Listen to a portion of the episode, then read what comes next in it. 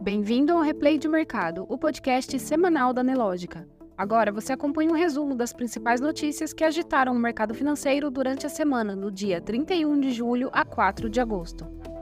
Após fechar a semana passada levemente no negativo, o Ibovespa, principal índice da Bolsa Brasileira, até o momento caminha para um fechamento com variação positiva de 0,98% nesta semana. Na segunda-feira, o Ibovespa fechou em alta de 1,46%. Na terça-feira, em queda de 0,57%. Quarta-feira, o fechamento foi negativo em 0,32%.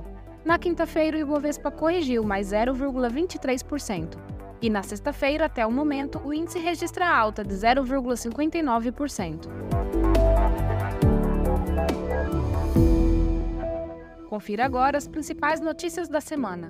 Copom reduz Selic para 13,25% após sete manutenções seguidas. O Copom, Comitê de Política Monetária do Banco Central, anunciou por decisão dividida a redução da taxa básica de juros da economia brasileira em 0,5 ponto percentual, levando o indicador para 13,25% ao ano. A decisão surpreendeu a média das projeções do mercado, que esperava um corte de apenas 0,25%. Os investidores agora ficam de olho em uma possível sequência de cortes no ciclo dos juros, a partir dos próximos encontros ao longo do ano.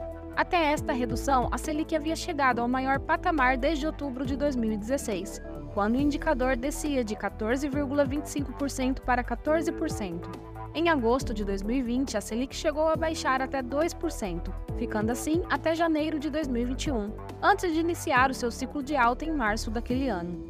Em seu comunicado, o comitê destacou que entende que essa decisão é compatível com a estratégia de convergência da inflação para o redor da meta, incluindo os anos de 2024 e 2025 além de suavizar as flutuações do nível de atividade econômica e fomento do pleno emprego. O comitê reforçou ainda a necessidade de preservar com uma política monetária contracionista até que se consolide não apenas o processo de desinflação, como também a ancoragem das expectativas em torno de suas metas. A autoridade disse ainda que o corte maior do que o esperado foi em função da melhora do quadro inflacionário.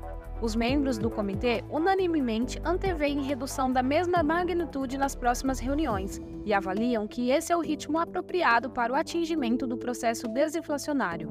Isso dependerá, contudo, da evolução da dinâmica inflacionária, em especial dos componentes mais sensíveis à política monetária e à atividade econômica, das expectativas de inflação, em particular as de maior prazo, de suas projeções de inflação, do hiato do produto e do balanço de riscos. Indústria avança só 0,1% em junho, mas a projeção era de queda.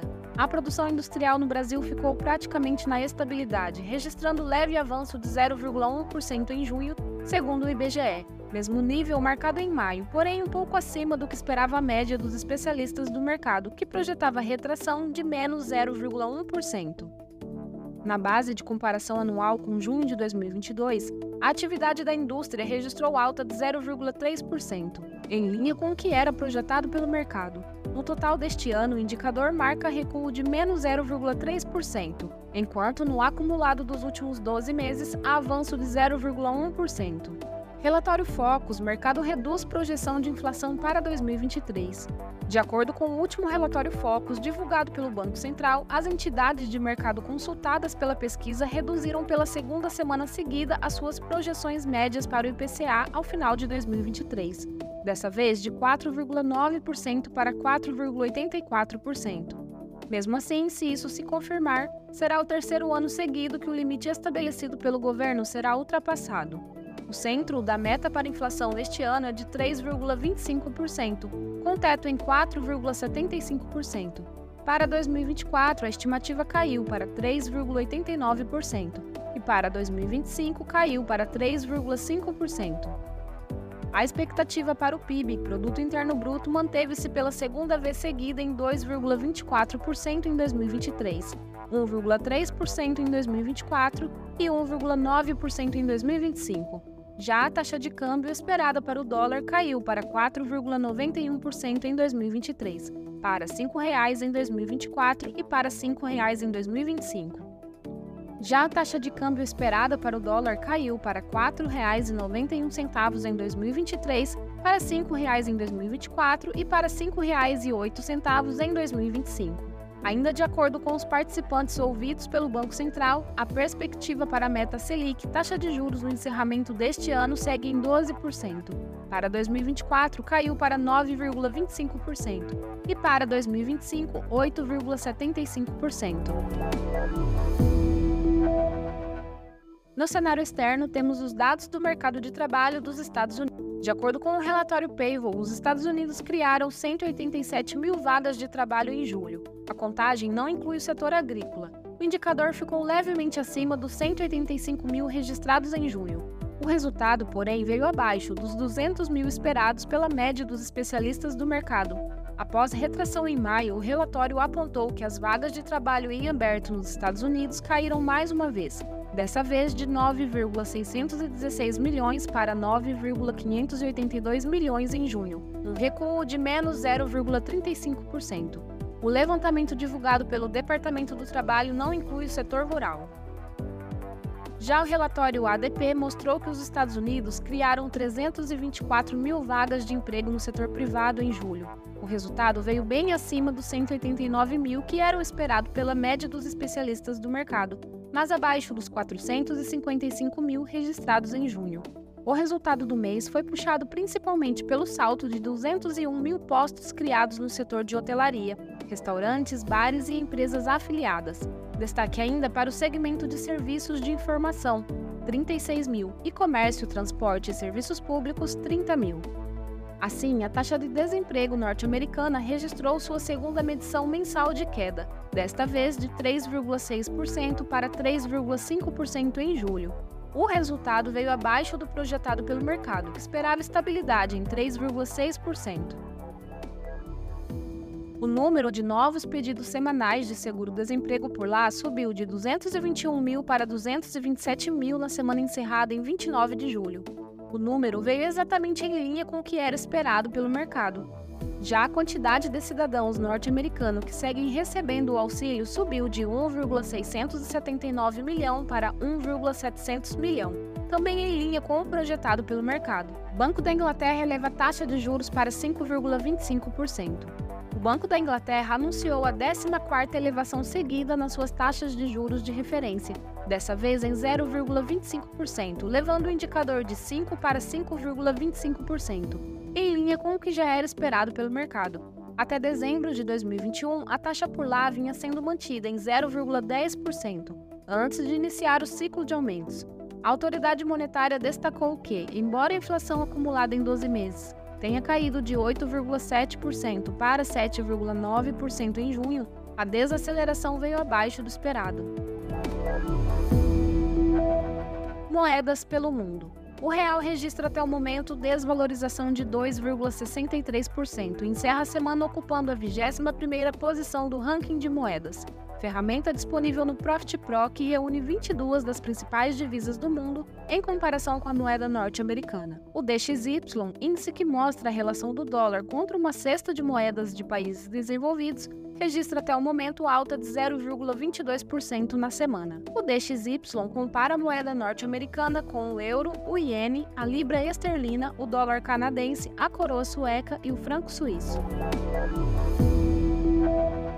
Notícias fundamentalistas. Últimos resultados divulgados do segundo trimestre de 2023 das principais empresas com ações listadas na Bolsa de Valores. Petrobras tem queda de 47% no lucro e anuncia dividendos. A Petrobras registrou um lucro líquido de 28,782 bilhões de reais no segundo trimestre de 2023, uma queda trimestral de 24,6% e anual de 47%.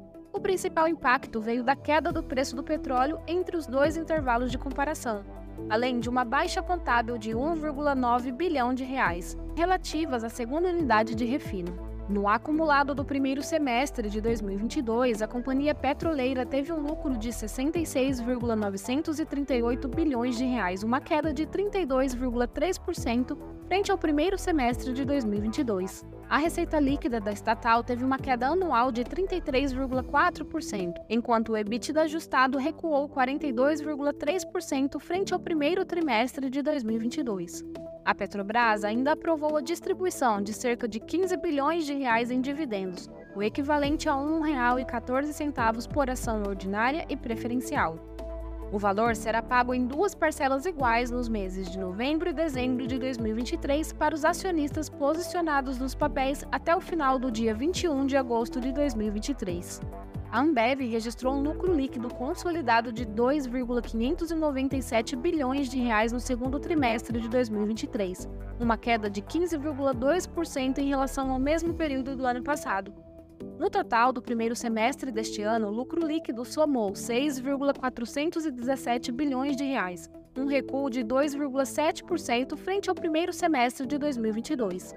O EBITDA ajustado do segundo trimestre de 2023 foi de 5,275 bilhões de reais, uma alta de 34,2% orgânico e queda de 4,7% reportado. Já a receita líquida chegou a 18,898 bilhões de reais, um crescimento de 20% orgânico e de 5,1% reportado. De acordo com o CEO, a companhia entregou mais um trimestre de expansão de margem, impulsionado por um crescimento consistente da receita líquida e menores pressões de custos. A Clabin registrou um lucro líquido de 917 milhões de reais no segundo trimestre de 2023, praticamente na estabilidade frente aos 972 milhões de reais do segundo trimestre de 2022. No acumulado do primeiro semestre de 2023, o lucro somou 2,233 milhões de reais, uma alta de 21% em comparação com o mesmo período do ano passado. Já o EBITDA ajustado do segundo trimestre de 2023 foi de 1,344 bilhão de reais, uma queda anual de 32%. Segundo a Clabin, a perda de lucratividade foi em função principalmente da retração da receita líquida, que totalizou 4,293 bilhões de reais, redução anual de 15%. A Prio anunciou lucro líquido de 184,6 milhões de dólares no segundo trimestre de 2023, um avanço anual de 32%. A companhia petroleira atribui o resultado principalmente ao aumento da produção e das vendas. O EBITDA ajustado atingiu 333,3 milhões de dólares, uma alta de 24% frente ao segundo trimestre de 2022.